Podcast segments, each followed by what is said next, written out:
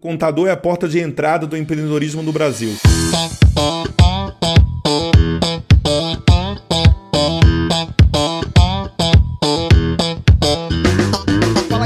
Aqui o professor Enson Portela falando e no episódio de hoje do Aprenda Engenharia nós vamos bater um super papo com o Altair Alves, contador e dono do canal Gerando Empreendedores no YouTube. Nosso papo, claro, será sobre contabilidade na engenharia. Você sabe como abrir uma empresa? Sabe qual o custo e quanto tempo dura para abrir uma empresa no Brasil? Qual a carga tributária você vai pagar? Quais impostos precisa pagar? Qual a natureza jurídica da empresa que você deve abrir? Seria uma limitada, uma Eireli ou MEI? Todas essas perguntas serão discutidas ao longo do episódio de hoje. Então fica com a gente até o final que eu te prometo que vai valer a pena. E para a gravação desse podcast, eu tenho aqui comigo na mesa o Cairo Braga. E aí, pessoal, bom estar aqui mais uma vez para a gente conversar um pouquinho mais. E a Yasmin Costa. Fala galera, um prazer estar aqui com vocês. Bora aprender engenharia? E como uma convidada especial, a nossa colega Samara, direto de Sorocaba. Oi, oi, gente. Obrigada pelo convite. É um prazer estar aqui com vocês, reunidos. E claro, como sempre, o nosso convidado, que hoje, no episódio de hoje, é mais do que especial, Altair Alves. Muito obrigado pelo convite. Estou muito feliz de estar aqui com vocês, de poder realmente contribuir para essa categoria tão importante que são os engenheiros. E tenho certeza que nós vamos trazer muito conteúdo relevante e vai ser um podcast realmente de muito aproveitamento para todos nós. Bacana, bacana, gente. Prazer enorme ter todos vocês aqui com a gente. Altair, eu vou começar esse podcast pedindo para você falar aí brevemente um pouco da sua história. O Altair, gente, é o nosso primeiro convidado que não é engenheiro, o Altair é contador. A gente vai fazer um bate-papo aqui sobre estruturação de empresa, como é que se abre a empresa, como é que é a carga tributária nas empresas de engenharia. Então, para criar uma empatia com o nosso público, pediria que o Altair contasse um pouco da sua experiência, o que, que já fez na vida e o que está fazendo atualmente. Eu sou contador já tem bastante tempo, mas eu já me formei tarde também em contabilidade. Resolvi há 10 anos atrás empreender, abrir uma empresa de contabilidade para ajudar empreendedores. O mais interessante é que eu, eu trabalhava na multinacional, minha última experiência profissional 11 anos, no laboratório Novartis, que é um laboratório suíço, e tive a oportunidade em 2010 de resolver empreender, né? Resolver ajudar empreendedores. Lá na Novartis você já trabalhava com contabilidade ou era outro setor? Eu trabalhava com logística, eu era responsável por uma logística interna de todo o material para produção e equipamentos de máquinas e suporte para produção. A gente fazia todo o gerenciamento de compra e distribuição desses produtos. Legal, legal. O que aconteceu? Eu vi uma pesquisa do Sebrae que falava que as empresas morriam no Brasil por três três grandes motivos. A manchete lá era o tripé da mortalidade de empresas no Brasil. E esse tripé de mortalidade é, né? É porque é até hoje. A falta de planejamento, a falta de conhecimento na gestão e a mentalidade do empreendedor. Eu já era formado em contabilidade, era muito estudioso sobre o tema. Eu percebi que nesse ambiente de pequenos negócios no Brasil, seja uma microempresa, uma empresa de pequeno porte, ou até uma média empresa, a gente tinha uma deficiência muito grande na gestão e no planejamento. E eu enxerguei ali como contador, até pela minha formação também de administração de empresa, eu percebi que naquele momento eu poderia ajudar o empreendedor como contador. Eu tenho uma frase que fala que o contador é a porta de entrada do empreendedorismo no Brasil. E como porta de entrada, eu acreditava que eu poderia ajudar. Acontece que eu saí da empresa no momento que eu estava muito doente, por incrível que pareça, a empresa queria me aposentar porque eu estava com um problema de saúde e eu fui contra totalmente a isso porque eu achava que era muito novo e não queria aposentar, eu queria fazer alguma coisa realmente significativa para ajudar as pessoas. Eu me recusei a aposentar, pedi demissão demissão dessa empresa para poder abrir meu próprio negócio. E aí comecei a empreender. De lá para cá, a gente já ajudou milhares. Hoje, o Gerando Empreendedores do ramo de contabilidade com empreendedorismo é o maior canal do Brasil. Nós estamos batendo quase 400 mil inscritos e a gente vem ajudando. E o foco nosso, além de fomentar o empreendedorismo, dá toda essa base técnica que o empreendedor precisa, principalmente quem vem de formações técnicas, como engenheiro, né, que precisa focar muito na questão técnica. Eu percebi que não só eu, mas a minha equipe poderia ser um braço direito para dar suporte para esses profissionais, como nós fazemos hoje para engenheiro, para médicos, para advogados, e vim me desenvolvendo. Então, esses 10 anos, eu busquei outras formações, outras especializações e procurei cada dia mais me aprimorar com esse viés de pegar na mão do empreendedor, dar todo o suporte para ele, para que ele pudesse focar naquilo que estudou, naquilo que ele é realmente especializado. E a gente vem fazendo isso com muita maestria, graças a Deus, e com muito empenho e já ajudando milhares e milhares de empreendedores em todo o Brasil. Para quem não pegou aí, o Altair ele tem um canal no YouTube gerando empreendedores E a maneira como a gente se encontrou é um tanto interessante porque eu tô no processo de abrir uma outra empresa, eu tô finalizando a abertura dessa empresa e aí é uma pequena empresa, aliás, pequeníssima empresa com a minha esposa e aí eu querendo tirar uma dúvida sobre Prolabore, digitei lá no Google e o primeiro vídeo que ele me mandou foi o da Altair e aí eu fiquei completamente vislumbrado com o canal, eu acho que eu assisti, cara, assim, intervalo de três dias, sem mentira nenhuma, algo como, sinceramente, uns 20 vídeos por dia, então 60 vídeos em três dias, que tem muito conteúdo bom. Para você que tá ouvindo aí, o nome do canal é Gerando Empreendedores. Tem muita coisa boa lá, tira muita dúvida bacana de todo esse processo contábil de abertura de empresa, o que que são cada tipo de empresa, que no Brasil isso dá um nó na cabeça de quem não é da área, realmente. Altair, vamos começar aqui pelo basicão. O brasileiro, infelizmente, ele tem pouca formação em finanças, contabilidade, gestão de empresa, todos esses assuntos. Eu duvido que alguém aqui que esteja nos ouvindo tenha alguma formação ou ouviu falar disso na escola ou na faculdade.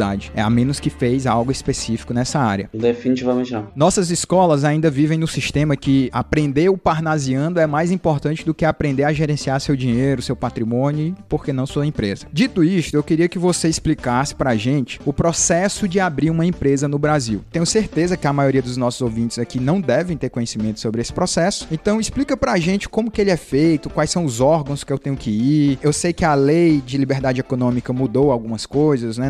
Alguns negócios não precisam mais ter alvará, mas diz pra gente, é um processo rápido, é um processo barato, do ponto de vista de taxas que você tem que pagar nos órgãos, quanto custa abrir uma empresa, tenho que cadastrar em todas as esferas do governo, federal, estadual, municipal. Me explica todo esse processo aí pra gente, por gentileza. Olha só, a gente tem dois alinhamentos importantes para fazer no começo quando fala de abertura de empresa. Primeiro de tudo é fazer uma viabilidade. Ah, diga-se de passagem, hoje abrir uma empresa é muito, muito, muito mais fácil do que você há pelo menos dois, três anos atrás. A gente avançou muito nos últimos anos, houve uma integração entre os órgãos federal, estadual e municipal. A gente também teve um alinhamento tecnológico, ou seja, os órgãos estão usando mais tecnologia, facilitando a vida do contribuinte nessa questão de ter que se movimentar muito fisicamente. Então, várias prefeituras do Brasil hoje já fazem a inscrição e a abertura da empresa totalmente pela internet, sem o contribuinte ter que ir até o local. Isso é muito importante, mas nós vamos passar por um passo a passo aí. Falando de engenharia, se a gente for trazer para o lado de engenharia, a gente sabe que tem o CREA que organiza essa parte profissional do engenheiro. E aí, uma dica importante: toda vez que você for abrir uma empresa, o primeiro fator que eu acho que é determinante para determinar não só o processo da abertura, como a questão tributária da tua empresa, a gente chama de KINAI. CNAE, que é a classificação que você tem que ter ali para você poder definir a sua atividade. Então, quando você é engenheiro e vai fazer uma atividade que tem uma prerrogativa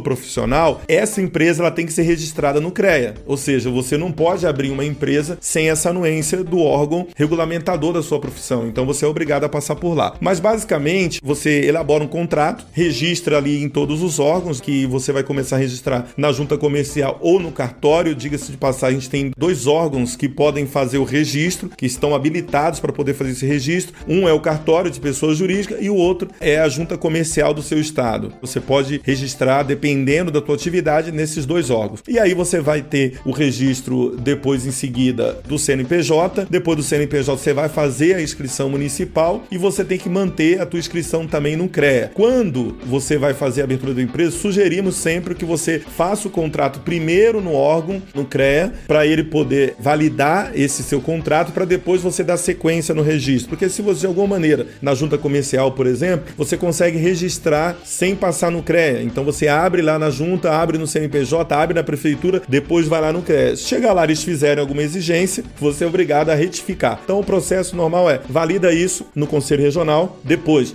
você leva isso para registro, que hoje está tudo online, então o processo, quando você dá entrada para registrar na junta comercial, você já vai registrar em seguida tudo online no CNPJ e depois vai ligar diretamente com a prefeitura. Lembrando que as empresas que fazem venda de mercadorias junto com o processo de serviço de engenharia também é obrigada a ter a inscrição estadual. Essa inscrição estadual ela valida você para que você possa comercializar e transitar a mercadoria. Às vezes a sua empresa nem vende depende. Mas se você tem uma empresa de construção, por exemplo, você é obrigado a transitar mercadoria. Então, para transitar mercadoria, você é obrigado a ter uma inscrição estadual. Então, basicamente é isso. Você vai registrar a sua empresa junto comercial ou cartório, depois CNPJ prefeitura. Hoje, alvará de funcionamento e outras licenças em quase todos os municípios já estão todos os processos ligados a essa inscrição inicial na junta e no CNPJ. Então, o que você vai ter que fazer para garantir que a sua empresa vai estar estabelecida pronta para você trabalhar é, antes de tudo isso, fazer um teste de viabilidade. Ou seja, você vai fazer uma consulta de viabilidade para ver se a empresa que você quer abrir, você pode abrir daquele endereço. Inclusive, o Enzo falou da liberdade econômica, que trouxe também a possibilidade de você abrir empresa no endereço da sua casa. Hoje você já não tem mais essa restrição, mas a restrição ainda é viabilidade. Se você está dentro de um condomínio residencial, se você está dentro de um condomínio prendial, você tem que validar na convenção se tem uma proibição de você ter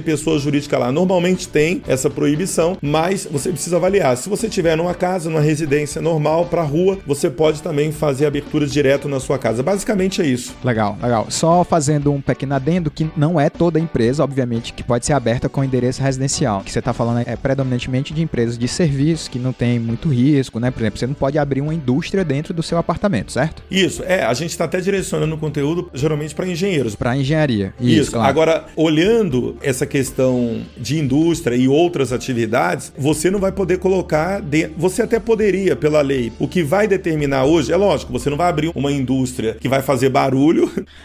o cara vai montar uma fábrica de carro no meio de casa. Não, não dá. Não dá. Mas, por exemplo, você às vezes tem atividades que você é considerada indústria porque você importa um produto que você só monta. Então, de repente, a montagem não ia fazer barulho nenhum, você poderia estar ali dentro da tua casa com uma indústria, mas porque você vai fazer apenas montagem. Você não está processando, você não está fazendo barulho. Entendi. Então poderia. Mas o que a gente tem que avaliar, e eu acho que a vedação maior está na convenção coletiva. Então, se você está no apartamento, dificilmente tá, a convenção vai permitir que você possa ter uma empresa lá. Até porque você não pode receber pessoas na tua casa como empresa. Você vai estar tá ferindo uma regra aí. E se você estiver também num condomínio de casa, provavelmente você vai ter essa restrição. Mas bem lembrado, eu acho que primeiro de tudo é viabilidade. Se você não tem restrição da convenção do condomínio, é viabilidade da prefeitura. Se ela autorizar, você vai poder fazer a abertura da empresa na sua residência, seja qual for a atividade. Show de bola. Feita essa explicação, toda vez que se fala em empresa, vem na cabeça, pelo menos na minha cabeça, uma sopa de letrinhas, né? Tipo o MEI, o ME, como você vai falar aí, o ME, uhum. é, LTDA, SA, EIRELI, Sociedade Simples, agora tem aquela Sociedade Unipessoal Limitada. Explica pra gente aí brevemente o que que são essas siglas todas, o que que isso quer dizer, por que que a gente tem tantos tipos diferentes de empresa, o que que é melhor, o que que é pior. O ouvinte aí que tá com a gente aqui e tá pensando em abrir uma empresa de engenharia, um escritório de engenharia, fazer uma construtora, o que que você recomendaria pro camarada? Maravilha. Olha só, primeiro a gente vai começar fazendo alguns alinhamentos importantes. Quando você fala em ME, eu tenho até um vídeo lá no nosso canal que fala assim, como eu faço para abrir um ME. E eu começo explicando que ME não é um tipo de empresa, ME é o enquadramento do porte da empresa que significa microempresa. Então a gente tem duas siglas que são ME e EPP. ME microempresa, EPP empresa de pequeno porte. Então isso é um enquadramento pelo porte de faturamento. Então para as empresas que faturam até 360 mil no ano, que dá 30 mil por mês, é considerada microempresa, ME. Para as empresas que faturam de 360 mil até 4 milhões e 800, essas empresas são consideradas empresas de pequeno porte e por isso usa essa sigla EPP. Então isso não tem a ver com tipo de empresa que eu vou explicar agora, que é a natureza jurídica. O nome técnico é natureza jurídica, mas nós conhecemos como tipo de empresa. Então, deixamos o ME e o EPP de lado. Os nossos ouvintes aqui nunca mais vão falar que Nem eu vou falar mais isso também. Nem você vai falar mais que eu quero abrir um ME. Você não vai querer abrir um ME, porque ME não é tipo de empresa. ME é enquadramento de porte por faturamento. Agora, o tipo de empresa, que a gente tem um nome técnico que é natureza jurídica, aí sim é o modelo societário, o modelo de empresa que você pode usar para abrir. E a gente tem vários, como você bem citou, a gente tem hoje a sociedade empresária, a gente tem uma sociedade simples, a gente tem a Eireli, a gente tem a sociedade empresária, a sociedade limitada unipessoal, que agora foi criado com a lei da liberdade econômica, que você pode ter as mesmas características da sociedade limitada, porém apenas com um sócio. Então você tem vários tipos, tem como a sociedade anônima. Qual que é a diferença? Essa sociedade limitada limitada, unipessoal, ela é como se fosse uma atualização da Ireli, né? Isso, isso. E aí, como você bem citou, essa questão da Ireli, quando ela foi criada, ela foi criada justamente para substituir um outro modelo que a gente chama de empresário individual. Por quê? Porque o empresário individual, e tinha muitos engenheiros que eram obrigados, que não tinham sócio, a usar esse modelo, ele quer dizer o seguinte, que você responde, e o Código Civil determina isso, que você responde com seus bens pessoais sobre responsabilidade de tudo que acontecer na empresa. Então, tudo que acontecer na empresa não é só responsabilidade da empresa, é responsabilidade da empresa que pode também alcançar o teu patrimônio de pessoa física. E por isso que criou-se a Eireli, que é a empresa individual de responsabilidade limitada, que é o mesmo modelo da sociedade limitada. Por que, que sociedade limitada? De onde vem o nome limitada? Limitada às responsabilidades sobre o valor do capital. Então, toda vez que eu sou engenheiro, quero abrir uma empresa e abro lá com 50 mil reais de capital social, isso quer dizer que perante aos stakeholders, perante a sociedade, perante todos que estão negociando com a minha empresa, que eu sou responsável, a minha pessoa jurídica é responsável apenas pelo valor daquele capital. Então, se não houver dolo, lógico, se de repente está tudo certinho, você está separando pessoa física de jurídica, não está misturando, e a sua empresa passa por momentos financeiros difíceis, o que que acontece? As pessoas não podem adentrar ao teu patrimônio pessoal para pagar dívida da empresa. Ou seja, eu não consigo, o juiz não vai conseguir, por quê? Porque tem uma lei, o artigo 50, que fala até da despersonificação no Código Civil, que traz essa questão da proteção. Então você tem uma proteção. Por isso que todo mundo gostaria de colocar um sócio, mesmo que fosse laranja, para abrir uma sociedade limitada. Por isso foi criada a Ireli. A Ireli ela foi criada com essa mesma finalidade, só que no momento da criação colocou uma regra que inviabilizou, na verdade, para muitas pessoas. Por quê? Porque tem que ter 100 salários mínimos para capital social. Ou seja, se eu não tenho 100 salários mínimos, que hoje dá mais de 100 mil reais, eu não poderia abrir a Ireli. Então, ou ele abriu uma limitada com um sócio laranja, ou ele abriu uma individual que respondia com seus bens pessoais, ou ele ficava em cima do muro. Então, o que, que o legislador foi lá e falou? Então, vamos criar a sociedade limitada unipessoal, que eu tenho a mesma segurança da limitada, porém eu não preciso de um sócio laranja e nem tenho limite de capital. Aí resolveu. Poxa, mas aí, então isso, na minha visão, tá aí, isso aí então meio que matou a Eireli, porque quem em sã consciência vai abrir uma Eireli se você tem a opção de abrir uma sociedade unipessoal limitada? É isso aí, matou a Eireli e matou também o empresário, porque quem vai também abrir uma empresa como empresário individual, sendo que ele pode abrir uma sociedade limitada unipessoal e não colocar o patrimônio dele em risco, não é isso? Com toda certeza, é isso aí. Matou, assim, explicar, né? Matou o que eu quero dizer não é que agora não existe mais essa opção. Existe, só que entre abrir uma Eireli e abrir uma sociedade unipessoal limitada, o mais óbvio é você abrir uma sociedade pessoal li limitada, unipessoal limitada. Isso, isso, ficou, lógico, bem melhor. Uma outra coisa também, os órgãos, conselhos regionais, seja CREA, seja o CREMESP, seja o CRO, a gente tinha uma dificuldade também e uma própria legislação que todas essas profissões regulamentadas, para você abrir uma empresa individual, a gente tinha também um problema na legislação que colocava também o empresário num risco muito grande quando ele tinha uma profissão regulamentada, que não tinha, na verdade, uma base para ele abrir uma empresa individual. Ele teria que ter uma sociedade lá no cartório,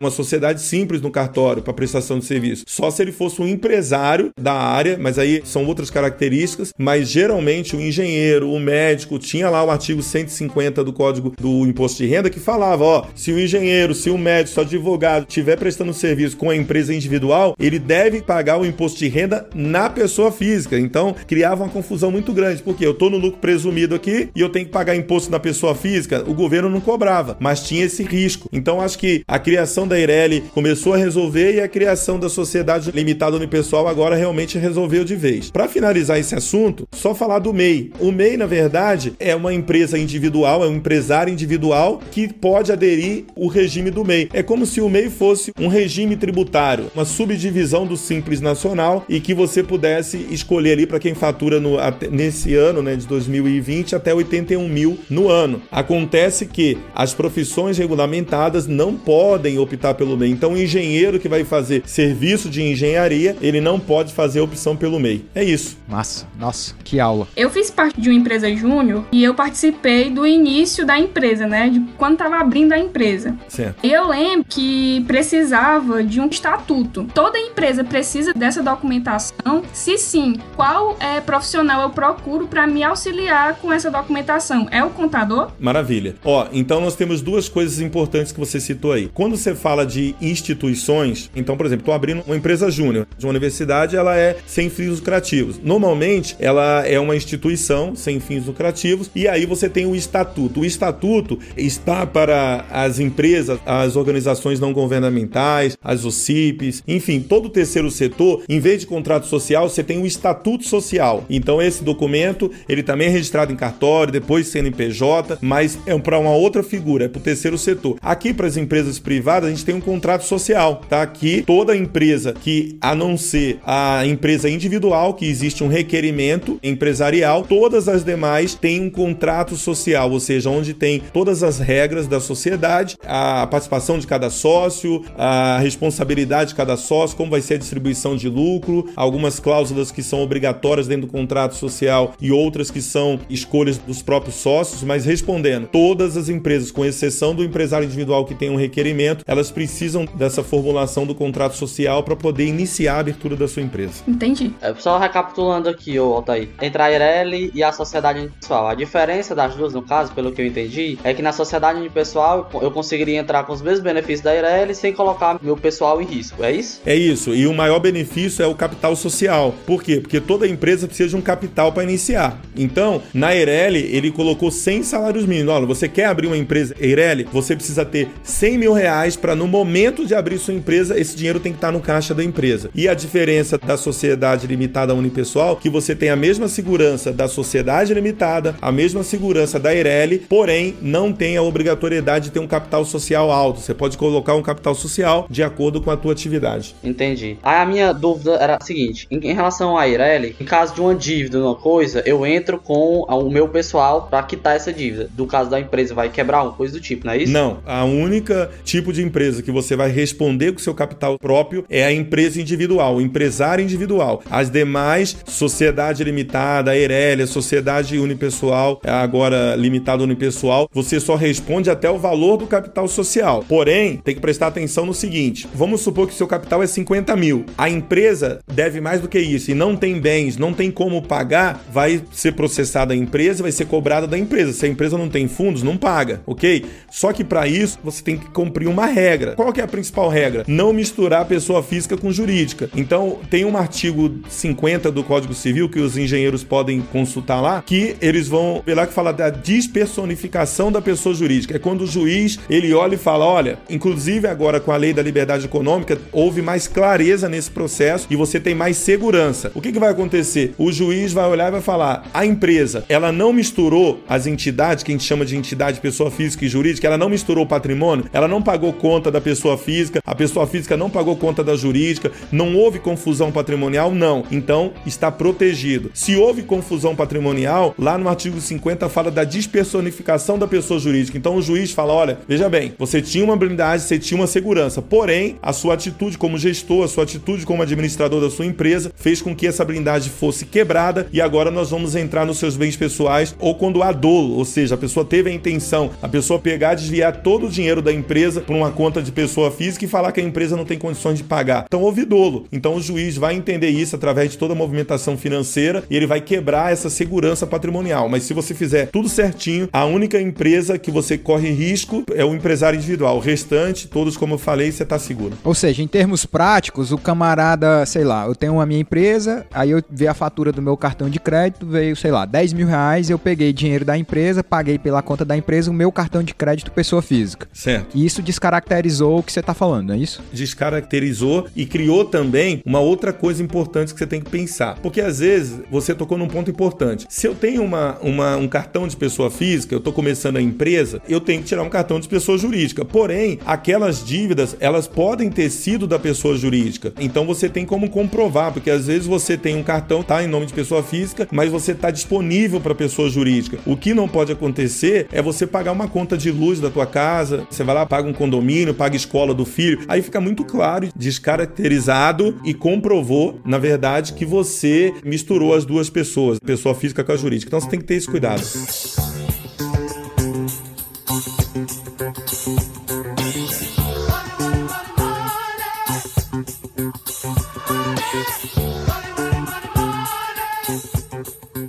Nós temos muitos engenheiros que saem da faculdade e que acabam trabalhando por conta própria e etc. E aí você falou de vários modelos de empresa, mas para ti, qual que é o modelo de empresa melhor para esse público? E qual conselho você dá para eles? Perfeito. Bom, primeiro de tudo que você pode também trabalhar como autônomo ou trabalhar como empresa. Não necessariamente você é obrigado a começar a trabalhar como empresa. Se você tem pouco rendimento, se você está começando e você não tem como montar uma empresa, você pode ser um autônomo, um engenheiro autônomo autônomo. Acontece que você, como autônomo, você vai pagar também o imposto de renda até 27,5%, dependendo do seu faturamento, e você vai ter que contribuir com 20% do INSS até o teto do INSS, né? Se você faturar mais que o teto, vai até o teto, que é R$ 6.100, R$ 6.100 e pouco, que você paga 20% de INSS. Então você tem que pagar o INSS e o imposto de renda devido para o seu faturamento. Mas você pode também exercer a sua profissão como autônomo sem precisar abrir empresa. Mas quando você vai abrir empresa, se você não tem sócio, o melhor modelo para você começar é a sociedade limitada unipessoal, onde você pode começar pequeno, né? Você vai ter alguns custos, você vai ter que ter um contador cuidando da tua empresa, você pode estar no Simples Nacional, mas você pode até pagar um imposto pequeno, porém, é o melhor modelo, é um modelo onde você não precisa de sócio, não precisa de um capital tão alto e você pode tributar como pessoa jurídica, mas isso não impede que o engenheiro possa começar como um prestador de serviço como pessoa física, como um autônomo. Certo.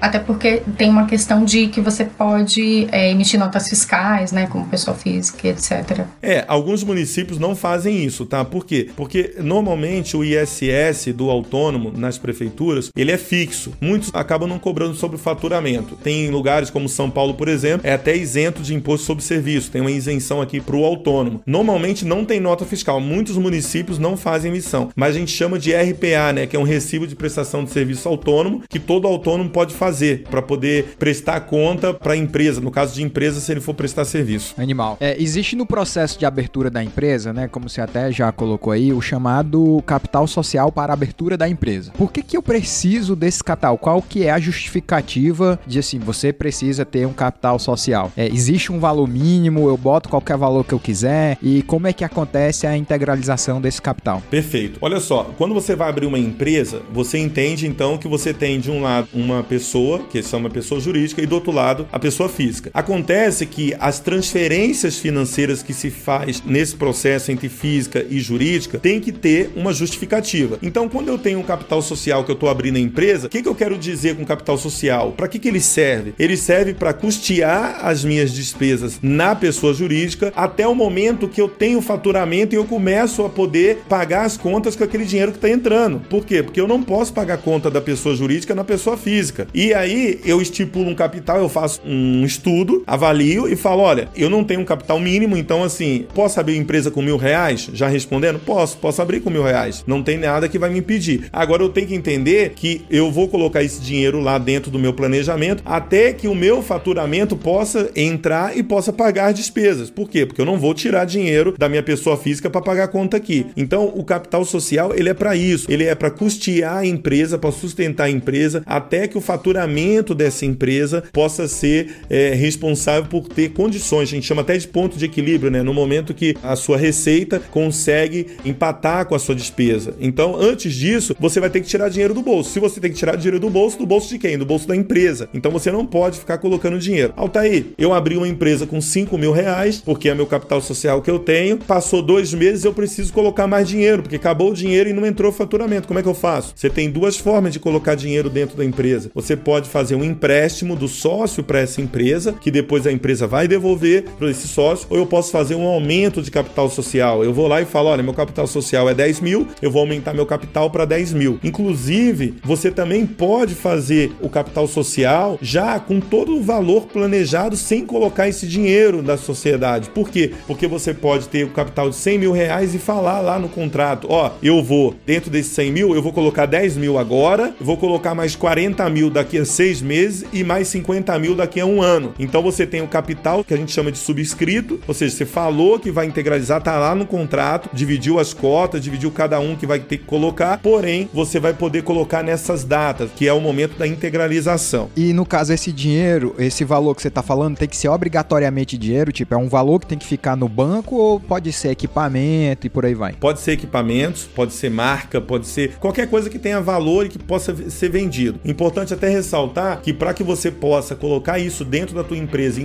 integralizar esses equipamentos, eles precisam estar no nome do sócio, você ter nota fiscal disso, ou de repente um recibo de compra e venda, porque às vezes você comprou de um lugar que não tem nota fiscal, mas ele faz um recibo de venda. Por exemplo, se você tem uma empresa de prestação de serviço, ela não tem uma inscrição estadual para te emitir uma nota de venda de produto, mas ela te vendeu um ativo dela, então ela vai fazer uma declaração de venda para você e aí sim, se está no teu nome, esse equipamento é seu, você pode sim colocar lá, ó, meu capital é 100 mil, 20 mil em dinheiro e 80 mil em equipamentos, que o equipamento tal que custa isso, o equipamento tal que custa aquilo, com o valor de compra. Tá, entendi. Bem, a gente falou aí de vários tipos de empresa, né? Um menu para quase todos os gostos. Agora nós vamos falar de um tubarão, né? Ou melhor dizendo, de um leão. Eu já tive um sócio que uma vez me disse que todo empresário tem um sócio que não ajuda em nada. Só cria burocracia e ainda fica com pelo menos uns 20% do negócio. Claro, né? Se referindo de uma forma jocosa ao Estado. É, pelo que eu sei, e me corrija se eu estiver errado, no Brasil nós temos basicamente três regimes de tributação de empresas, né? O que a gente chama de lucro presumido, lucro real e o simples nacional. Você pode explicar um pouco pra gente o que são esses regimes? Ao que que minha carga tributária está ligada no caso aí de cada regime? Tipo, eu vou pagar mais imposto se minha empresa for maior, se meu faturamento for maior, se eu tiver mais funcionários, vai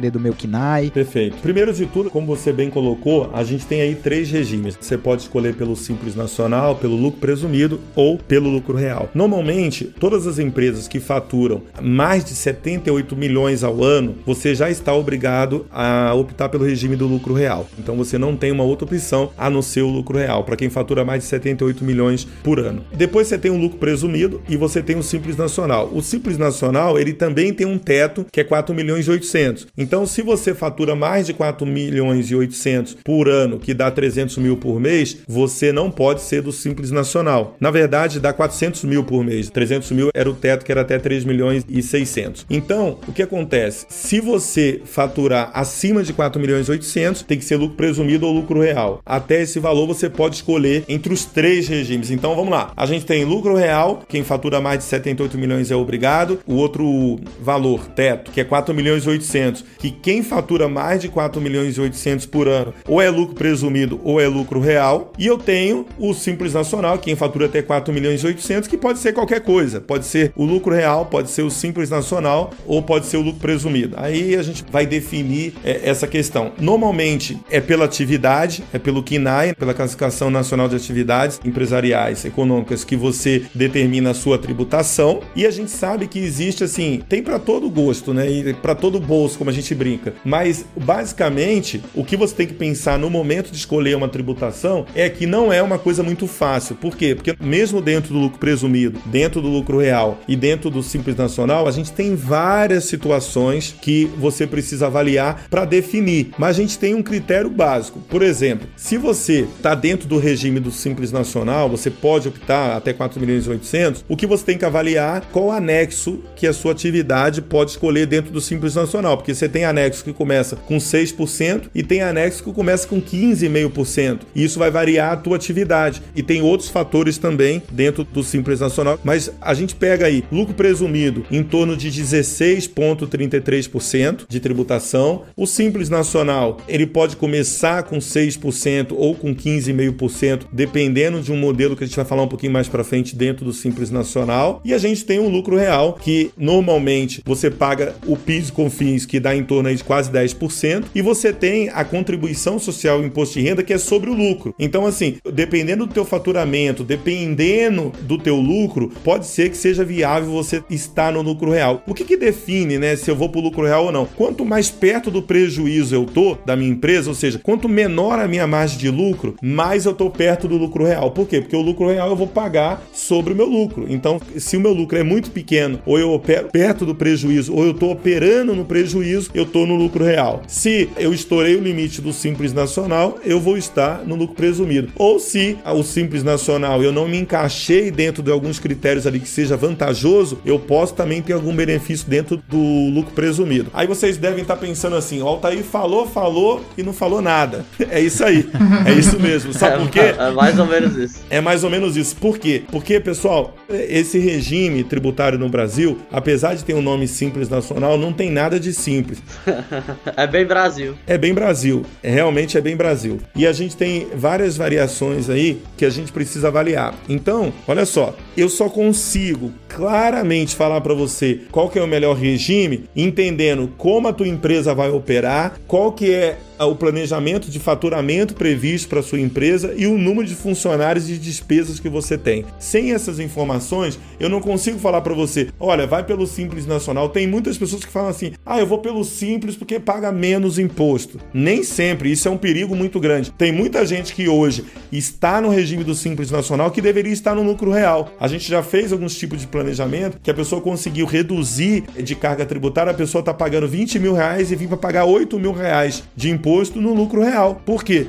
Porque ela estava operando dentro de um sistema e dentro de uma estrutura que o lucro real era mais vantajoso para ela, não o simples nacional. Então, o que eu deixo de orientação é sempre procura um profissional, porque o profissional da contabilidade, preparado e especializado no seu setor, vai conseguir definir claramente para você, junto com você, com base nas informações que você tem reais do seu negócio, qual melhor tributação para você. Ainda a gente falando sobre o simples, é qualquer pessoa jurídica pode declarar por essa modalidade. Quais são as vantagens vantagens do Simples e se os serviços de engenharia se enquadram em que anexo por consequência da carga tributária? Perfeito. Primeiro, é bom lembrar que alguns anos atrás o serviço de engenharia não poderia optar pelo Simples. Então o governo lá atrás ele criou o anexo 6 do Simples Nacional na época, que permitia que essas profissões regulamentadas, inclusive o engenheiro, poderia optar pelo Simples Nacional. E agora ele fez uma reformulação no ano retrasado, final do ano retrasado, e trouxe a possibilidade da empresa de engenharia tributar no anexo 5 ou no anexo 3 do Simples Nacional. Então, assim, o serviço de engenharia ele pode optar pelo regime do Simples Nacional, porém, aí já entra até uma ideia bacana. Por quê? Vocês vão entender agora como a gente vai escolher a tributação respondendo essa sua pergunta. Certo.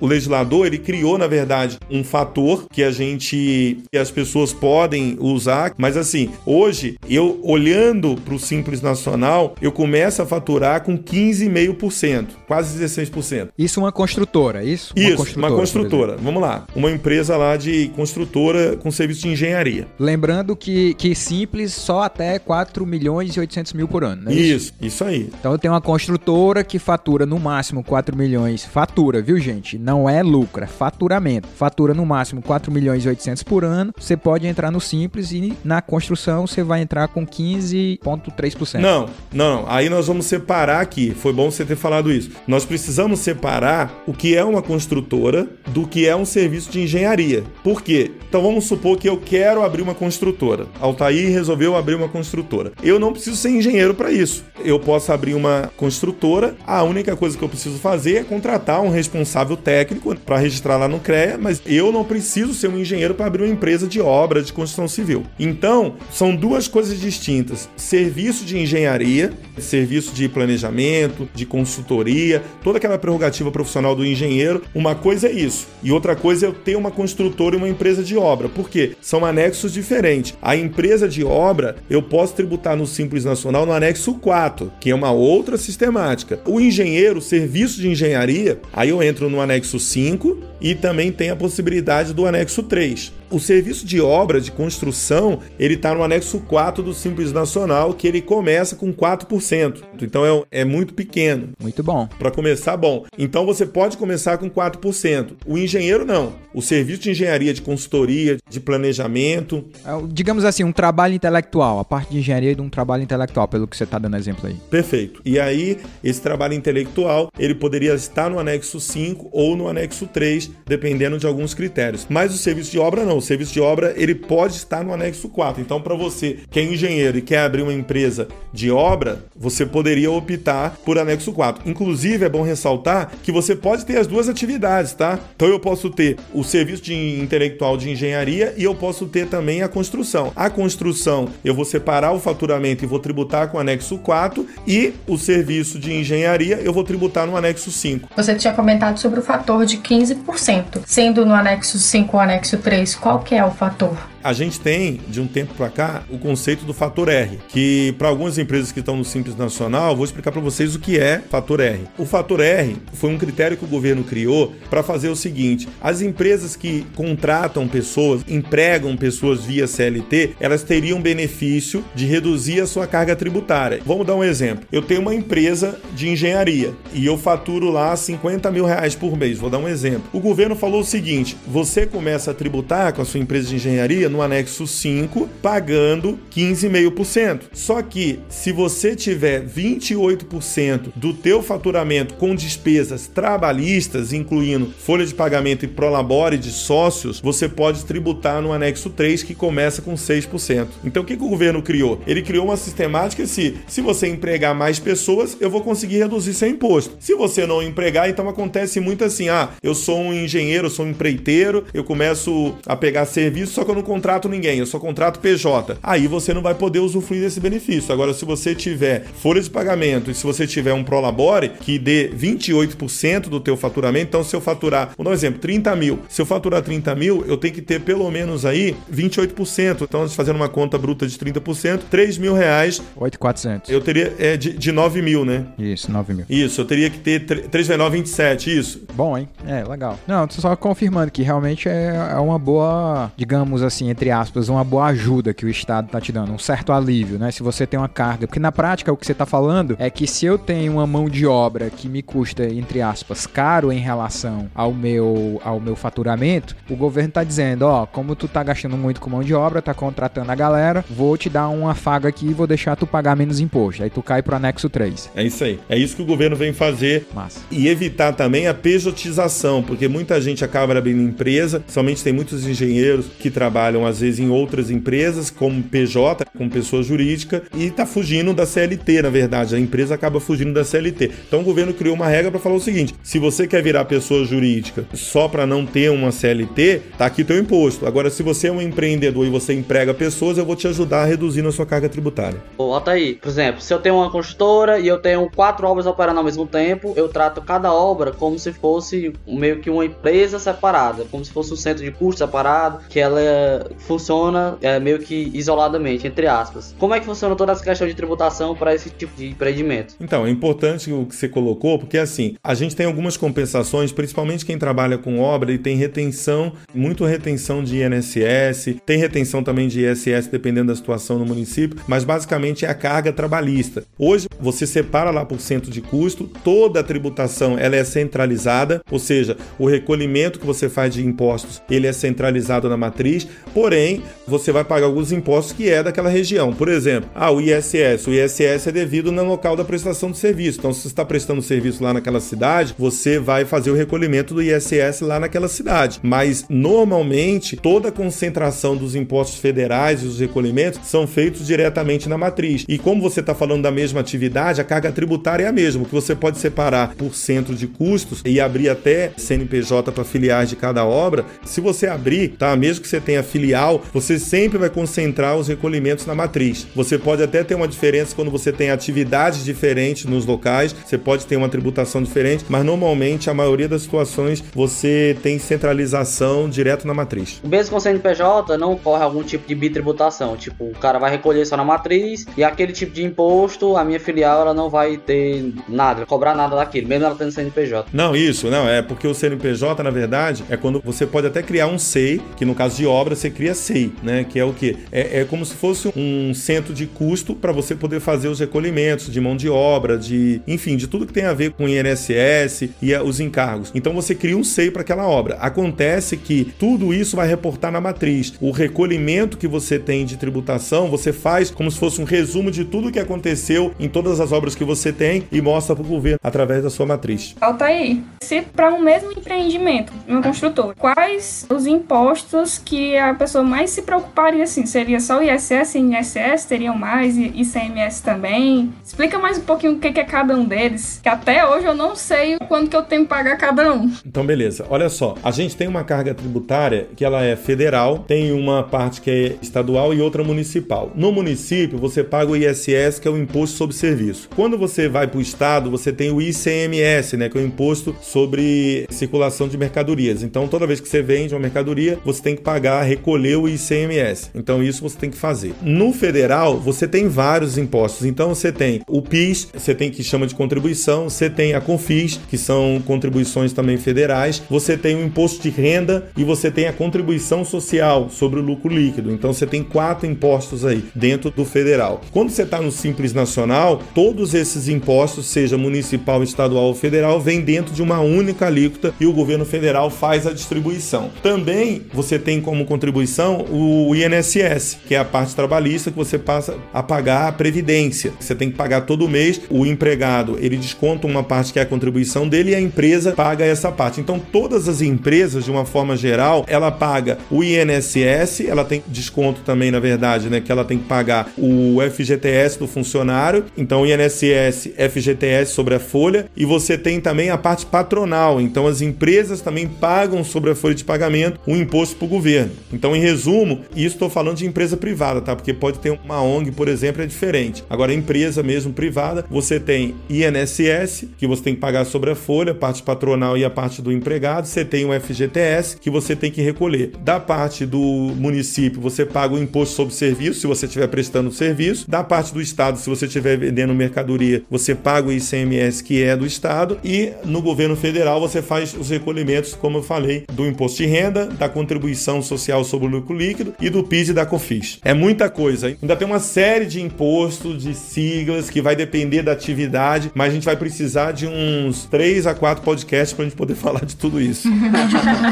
na minha humilde opinião, o que eu acho que tá ficando claro na cabeça de todos nós aqui, de quem tá ouvindo, é que, meu irmão, você precisa de um contador. Você não vai se arriscar a meter os pés pelas mãos quando você tem uma série de recursos aí, uma série de detalhinhos aí na lei que te obriga a pagar certas coisas, que te desobriga de pagar outras coisas. Você tem que pagar o contador. É, um sócio meu dizia que o serviço mais barato de profissional liberal que tem no Brasil é de contador, porque é uma vida dura, meu irmão. Você tem que entender de muita coisinha, é muito cuidado. Qualquer errinho que você faz, Receita Federal dá um knock-knock na sua porta. Tá pensando em abrir empresa, minha gente? Vai atrás de um bom contador. Vai lá na Soluzione aí falar com a Alta aí. É isso aí. Como qualquer profissional, como a gente está falando para engenheiros, a gente tem muitos clientes nesse setor, clientes também na área médica, enfim, profissionais regulamentados como um todo. É importante a gente pensar que não só procurar um contador, mas o empresário ele precisa também passar por um processo de conhecimento. Por quê? Porque a gente já viu vários casos que, infelizmente, pela imperícia do profissional, a pessoa que contratou o serviço vai pagar esse preço. Então, quando eu contrato um engenheiro que ele erra na minha obra, ele tem uma responsabilidade técnica, mas quem está pagando o prejuízo normalmente é a pessoa. Quando eu contrato um contador que ele erra, eu posso acionar na justiça, mas o impacto financeiro maior e emocional é do contribuinte, é da pessoa que contratou. Então, além de contratar um profissional que com certeza não dá para você se aventurar, querer entender tudo isso, que você tem que focar no teu negócio, é entender se o profissional entende daquilo que realmente você está precisando e você fazer um processo mínimo de conhecimento para você poder cobrar o profissional na execução daquele trabalho, porque tem muita gente que fica totalmente cego no assunto e depois aparece um monte de dívidas por interpretações erradas do profissional e depois ele paga um preço muito caro. Então, procure um contador, procure um especialista, mas também procure entender o mínimo do que envolve a sua atividade econômica.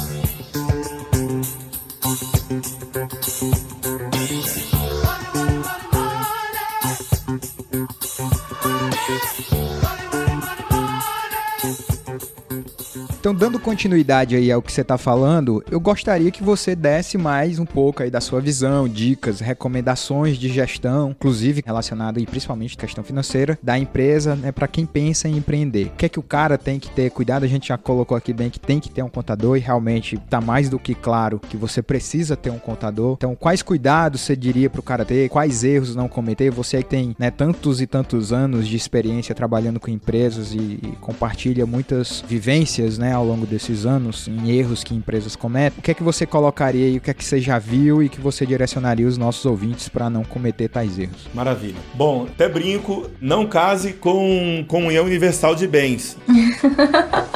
Pense sempre nisso. Brincadeira à parte, eu casei com comunhão universal de bens, né? Já tem 22 anos casados, mas eu tô brincando porque é fácil que eu, eu brinco com a minha esposa que eu faço. É, é fácil. É, exatamente. Porque na época eu não tinha conhecimento nem do que eu era muito simples, tinha nem faculdade na época, enfim, e eu não sabia o que era regime. Quando eu cheguei no cartório, a pessoa falou: "Você quer casar? Com que regime?" Eu falei: "Quais são os regimes?" Aí falou: ah, "Tem o que separa tudo, tem o que separa parcialmente, tem aquele que você une tudo. Que o que é seu é dela, o que é dela é seu". Aí eu olhando para minha esposa, né, na frente da pessoa ali, eu falei: "É, vamos no universal, né? Nós estamos juntos, então embora".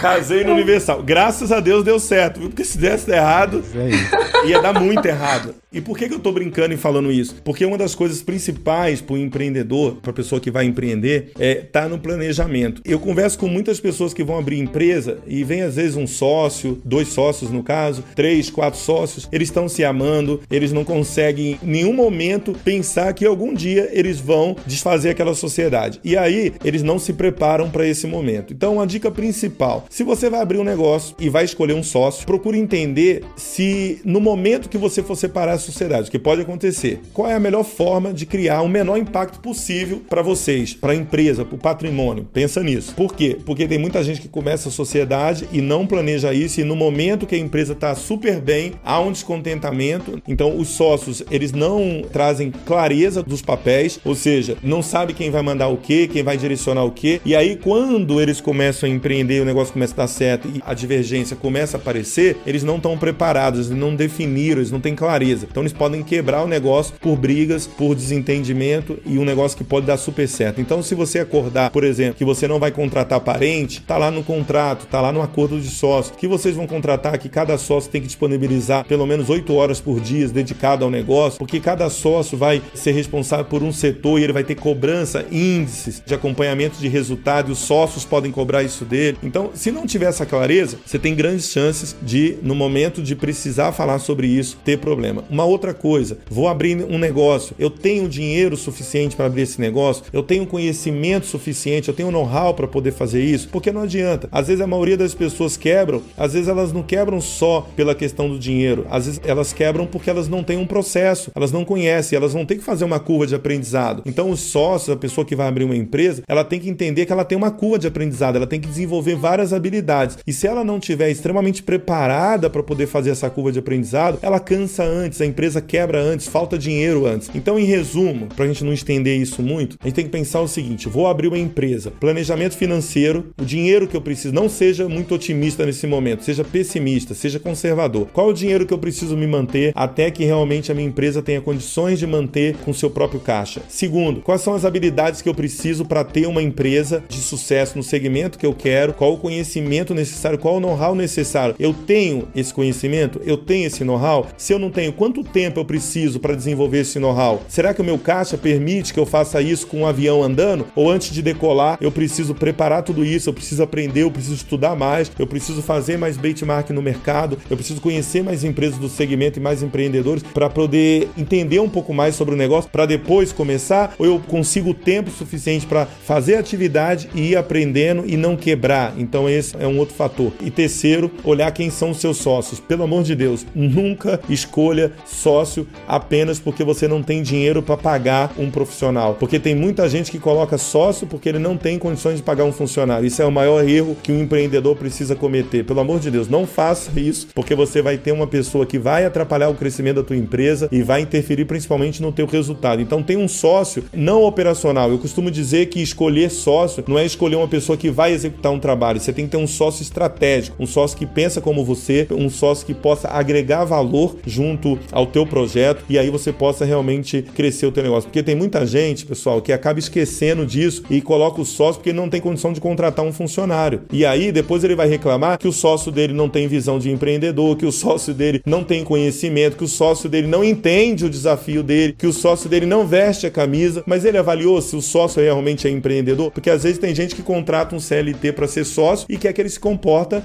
como sócio, né? Como empreendedor. Ele não tem característica de empreendedor. Então vai dar errado mesmo. O que, que vocês acham? Eu já li em algum lugar, não me recordo onde, que, claro, o sócio, a escolha do sócio é o cara que tem a mesma visão que você sobre o futuro e sobre o que você quer, os seus objetivos como empresa. Mas, texto, ele dizia que você tinha que procurar no sócio meio que como se fosse o oposto de você, que era para você, para complementar algo que você talvez não efetuasse tão bem e assim vocês conseguirem galgar um objetivo juntos. É isso mesmo, é isso. É, e aí é o que eu falei das habilidades. Se você faz uma análise de quais são as habilidades que você precisa ter para o teu negócio, você consegue olhar para você e ver quais são as que você tem, quais as que você está disposto, porque às vezes você tem habilidades que você não quer. Por exemplo, tem gente que não gosta de marketing, não quer gravar um vídeo, não quer escrever um texto, então ele precisa hoje divulgar a empresa dele. Se ele não tem essa habilidade, se ele para gravar um vídeo para ser a cara da empresa, ele precisa contratar um CEO, um cara que vai se comunicar com o mercado. Então, ou ele vai desenvolver e fala assim: "Ah, eu não quero desenvolver". Então ele vai ser um sócio tático, pode ser até estratégico, mas ele vai ter que trazer um cara que vai se comunicar com o mercado. Então é assim, eu uhum. tenho as habilidades que eu preciso, não tenho. Das que eu não tenho, quais eu estou disposto a desenvolver? Ah, não estou disposto a desenvolver, então ele tem que buscar um sócio para complementar isso, porque de repente ele nem precisa de sócio. É uma outra coisa também, às vezes a pessoa vai empreender e a pessoa vai entender que ela não precisa de sócio. Ela precisa de funcionários, ela precisa de equipe, ela precisa de pessoas que vai abraçar ali a missão dela e ela pode ser um CEO da empresa com bastante habilidade de comunicação e de levar a mensagem, de levar o recado para o mercado e para os colaboradores. E ele vai contratar ali gerentes, coordenadores, diretores que vão fazer essa parte tática e operacional da empresa. Isso foi uma coisa que aconteceu comigo, porque eu tinha uma sociedade e ela foi rompida por pensamentos divergentes, né? E logo que foi quebrada eu imaginei que eu precisava correr atrás de outra pessoa, mas tentando centrar, eu vi que o que eu precisava era de funcionários, de pessoas que quisessem vestir a camisa da minha empresa. E funciona hoje de uma maneira muito mais efetiva. Melhorou muito, muito, muito mais. E uma coisa que a gente tem que perceber, que tudo que eu tô falando para vocês aqui, eu falo por experiência. Além de ajudar já milhares e milhares de empreendedores em todo o Brasil, eu também tenho experiência na sociedade, né? Já tive duas sociedades então eu percebi, apesar de ter tido a sorte de ter ótimos sócios, pessoas que realmente eram muito amigas, pessoas que realmente a gente, na hora de fazer a sociedade, foi com muita tranquilidade. A gente tem que pensar que eu sempre busquei um sócio para complementar uma coisa que eu não precisava e que eu, eu poderia desenvolver essa habilidade e contratar pessoas para poder fazer. E aí eu aprendi isso na prática. O que a gente está trazendo aqui, eu tenho certeza que todo esse conteúdo pode reduzir até 5, 10 anos de aprendizado, dependendo da situação, para a pessoa não precisar cair no mesmo erro. Principalmente Sim. assim, ajusta tudo. Faz de conta que você tá brigando com teu sócio no momento da abertura da empresa e pensa tudo que pode dar de errado. Pensa assim, ó, tô com ódio dessa pessoa, tô com raiva dessa pessoa e agora, o que, que eu coloco no contrato para abrir essa empresa? Pensa assim, seja extremamente... Pensa no divórcio, pensa no divórcio. Pensa no divórcio, porque aí sabe o que vai acontecer? Quando pensa no divórcio por traição, aí o cara fica louco. É isso aí.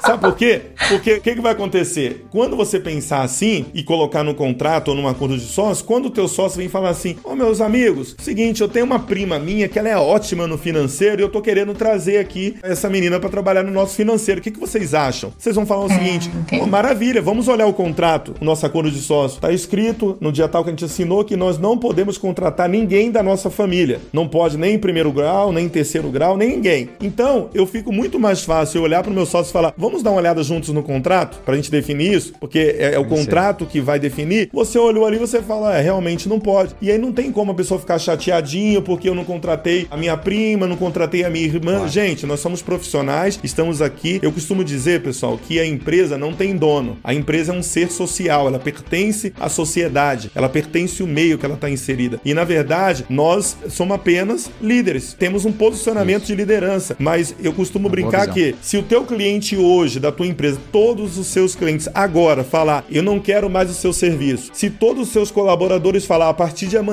eu não trabalho mais na tua empresa. Eu pergunto, o que que você tem? Boa pergunta, né? Boa reflexão. Boa reflexão. Excelente reflexão. Eu tô impressionado com tudo que você tá falando. Eu já tive duas empresas, tô abrindo uma outra agora e, poxa, tô vendo aqui em, em quantas coisas eu poderia ter feito diferente, poderia ter melhorado. É, chegando aqui pro final do nosso episódio, eu sempre peço que o nosso convidado, ele indique um livro, né, né? Um livro que não necessariamente tem a ver com o tema, prefiro até que não tenha a ver com o tema. Uhum. É, indique um livro e um filme para os nossos ouvintes. Então, eu tenho um, livro que eu gosto muito, né? Que isso, esse livro me ajudou bastante, que chama a Lei do Triunfo, de Napoleão Hill. Eu acho que foi um livro que me instruiu muito como empreendedor, mudou muito o meu mindset, o meu modelo de pensar é, no sucesso. Então hoje, todas as vezes que a gente está no momento que nem a gente está passando agora, um momento desafiador no Brasil, eu estou super preparado, né? Não só para enfrentar esse momento, mas para ajudar as pessoas com a mentalidade que onde você foca expande, tudo que você coloca o teu foco vai com certeza aumentar e sempre há oportunidades. Seja qual for o momento da sua vida, sempre há oportunidades. Então acho que esse livro ele traz um método método onde você pode seguir, onde você pode colocar na prática no teu dia a dia e você pode caminhar para ter sucesso em tudo que você fizer, não só na questão empresarial, mas na questão pessoal, na questão familiar, na questão de relacionamento, vai ajudar bastante a você centrar as informações. E o filme? Um filme que mexeu muito comigo, mexeu muito comigo, foi